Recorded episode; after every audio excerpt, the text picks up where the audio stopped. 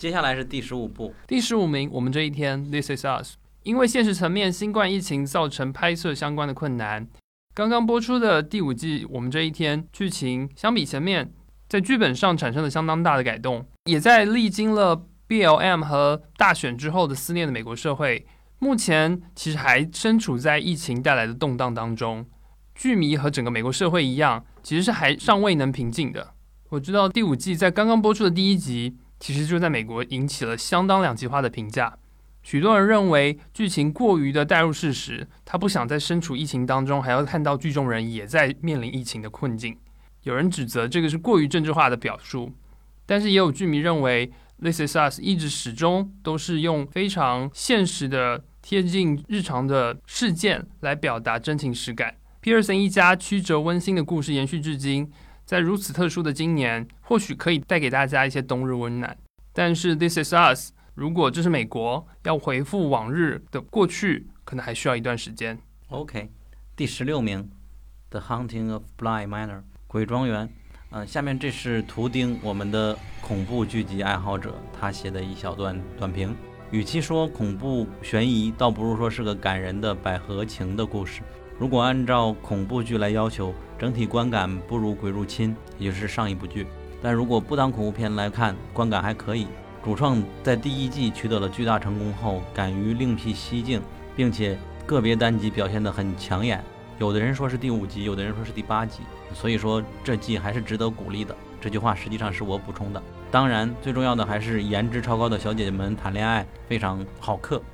啊。然后补充我个人的一些私货。鬼入侵是我个人的一个心病吧，因为我看到第四还是第五集就没有继续看下去。当时我在公司吃午饭的时候，就连午饭都吃不下去了，就是给我的感觉，我感觉非常的生理不适。但是我记得他的第六集还是第七集有一个备受好评的长镜头，所以说我就一直希望有一天能够把这一关渡过去去看，希望以后才能吧。然后《鬼庄园》第二季实际上并不算是恐怖片，所以有点偏惊悚吧。嗯，我本来想去补的，但是因为口碑没有那么好，还在迟疑中。这个你们有其他人看过吗？没有，我害怕。啊，我们好没用。好的，第十七，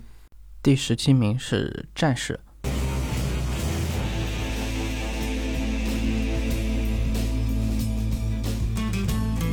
但是这部剧其实去年播出的第一季应该算是比较小众的一部剧，我们去年盘点也没有提过，因为当时只有我在看。它是在 HBO 旗下的 Cinemax 平台播出啊，这个平台最出名的就是之前的黑吃黑系列，也就是黑袍纠察队里面祖国人的扮演者的黑吃黑系列。但是这个平台有一个好处，就是它本来就是为了深夜剧而打造的，所以完全不用考虑尺度问题。而对于《战士》这样一部根据李小龙的一作李小龙遗留下来的剧本进行改编的一部剧来说，没有尺度限制，反而是能让他放开手脚。进行创作的一个有利条件，因为第二季我查了信息是没有查到李香凝有去参与他的一个制作，因为第一季的时候李小龙的女儿李香凝是有参与制作的，所以我不清楚第二季他是主动退出还是什么。战士他其实主要讲的剧情是关注于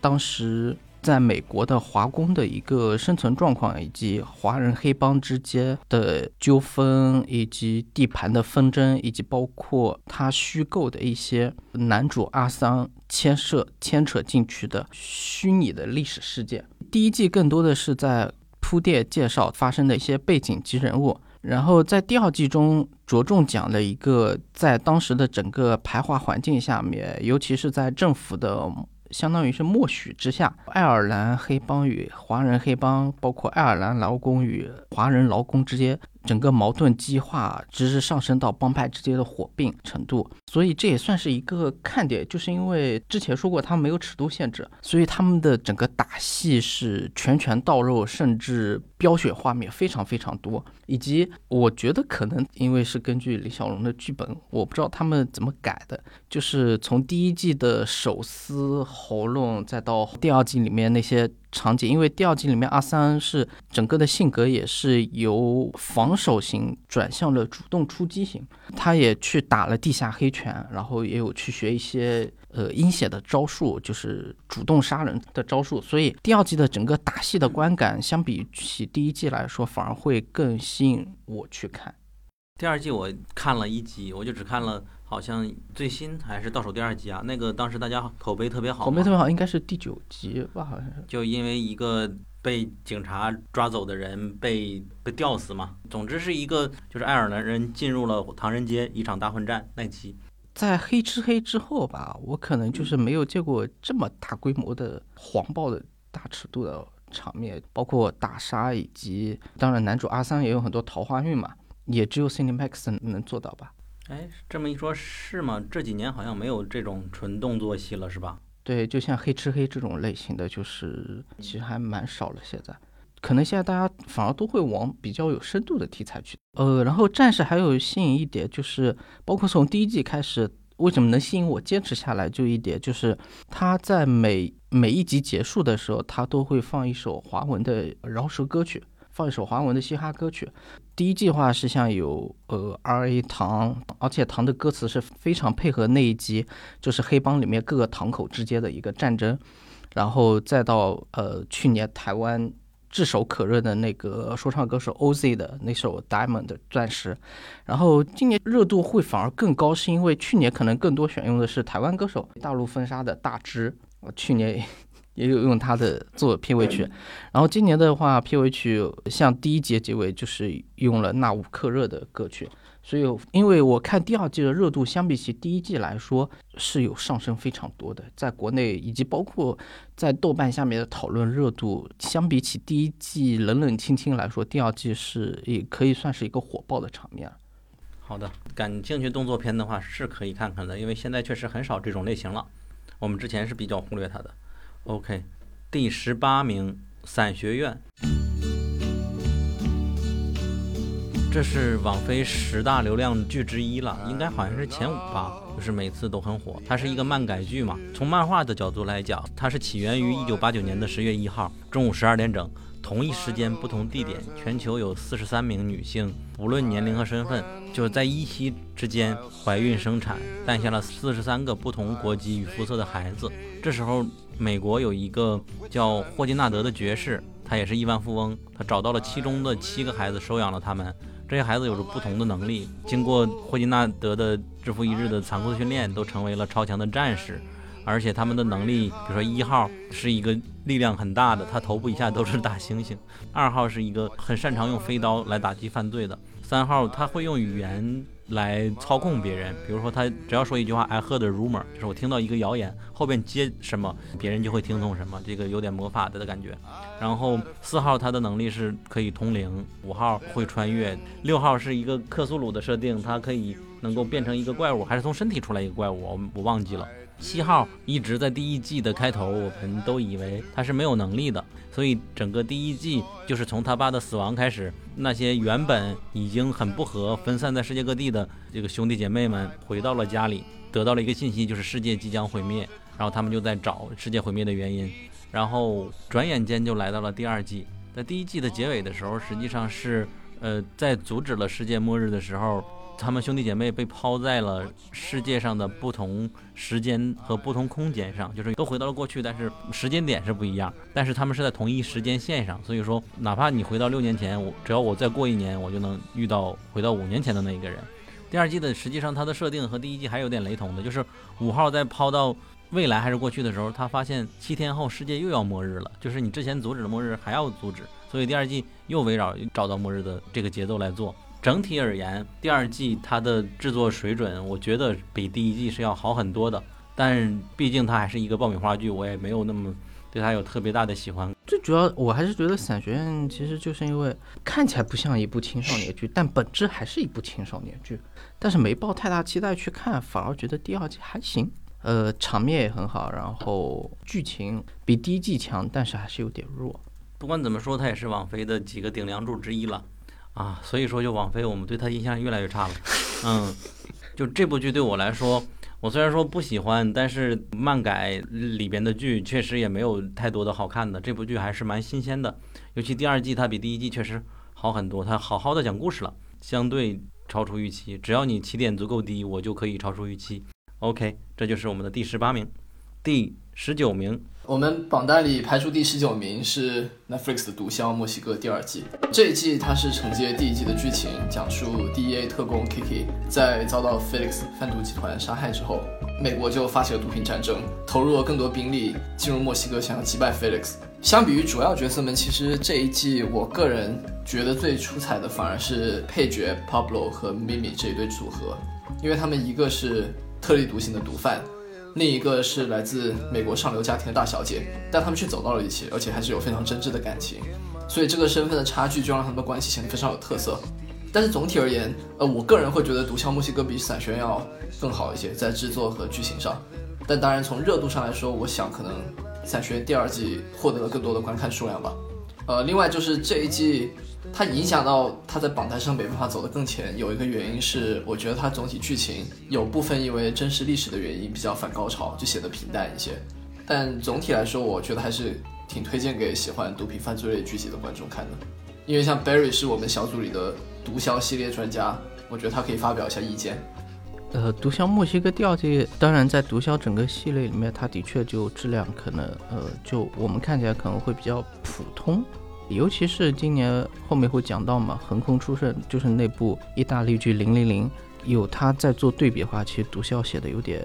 平庸了。但是至少我们看到网飞还是在努力的想去展示出这一部分历史，至少这还是值得我们去肯定的一。哦，我记得好像是第三期已经续订了，是吧？确定续订，而且已经公布了 cast。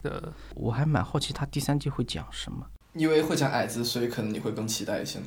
对，好奇就是后面矮子故事会怎么讲？因为我记得好像之前《毒枭矮子》好像是有拍过了，但评分好像一般般，所以我蛮好奇网飞会去怎么拍他的故事。最近我看到一篇文章，现在好像美国现在不是在寻求大麻合法化嘛？啊，对，其实已经走的还蛮远的了。哦，有有的州已经通过了，是吧？圣路易斯买得到吗？是，现在是可以买到，就是我们有朋友已经在做上做这方面生意了呀。因为我前两天看到一篇文章，讲是说，因为美国呃有在寻求大麻合法化，因为有的州只要通过法律，它就可以卖了嘛，然后有的州已经开始卖了。然后我看那篇文章里面是说。墨西哥这两年毒贩反而去寻求种植牛油果。对，如果合法化之后，那整个科技公司进来之后，技术手段培养下了，呃，生产出来的大麻的纯度以及质量肯定比野外就是靠这种打油机式生产出来的纯度要高，然后价格要便宜。所以有的毒贩好像已经逐步放弃种植大麻，然后去种植牛油果，还有就是反而去勒索牛油果种植园主。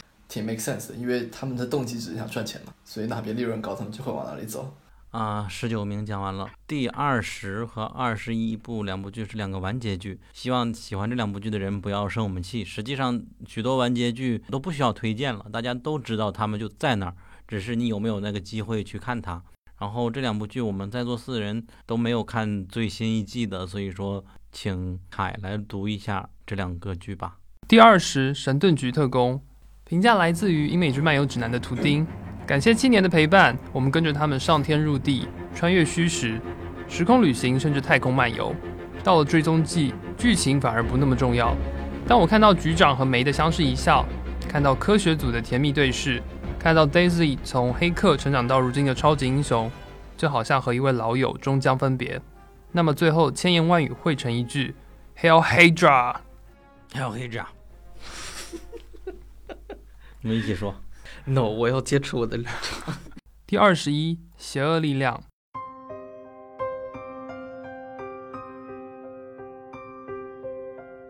来自英美剧漫游指南 D.A 的评价，直到去年都没有想到，温家人的美国聊斋竟然也有完结的一天。但就是这么突然，S.P.N 十年至此终止。不管怎么说，最值得的那个词还是爷青结。往好了说。至少 Dean 和 Sam 还能在天堂相见。既然这样，结局这场堪比全游的灾难，就当它从不存在吧。哦耶！以上就是剧情类剧集的回归剧的盘点。我们现在重新说一下它的排名：第一名《风骚律师》第五季，第二名《苍穹浩瀚》第五季，第三名《曼达洛人》第二季，第四名《王冠》第四季，第五名《亿万》第五季，第六名《国土安全》第八季完结，第七名《公关》第二季，第八名《杀死伊夫》第三季，第九名《九号密室》第五季，第十名《性爱自修室》第二季，第十一名《黑袍纠察队》第二季，第十二名《傲骨之战》第四季，第十三名《末日巡逻队》第二季。第十四名《无耻之徒》美版第十一季，第十五名《我们这一天》，第十六名《鬼庄园》，第十七名《战士》，第十八名《伞学院》，第十九名《毒枭墨西哥》，第二十名《神盾局特工》，第二十一名《邪恶力量》。今天的节目就到这里，我们下次再见。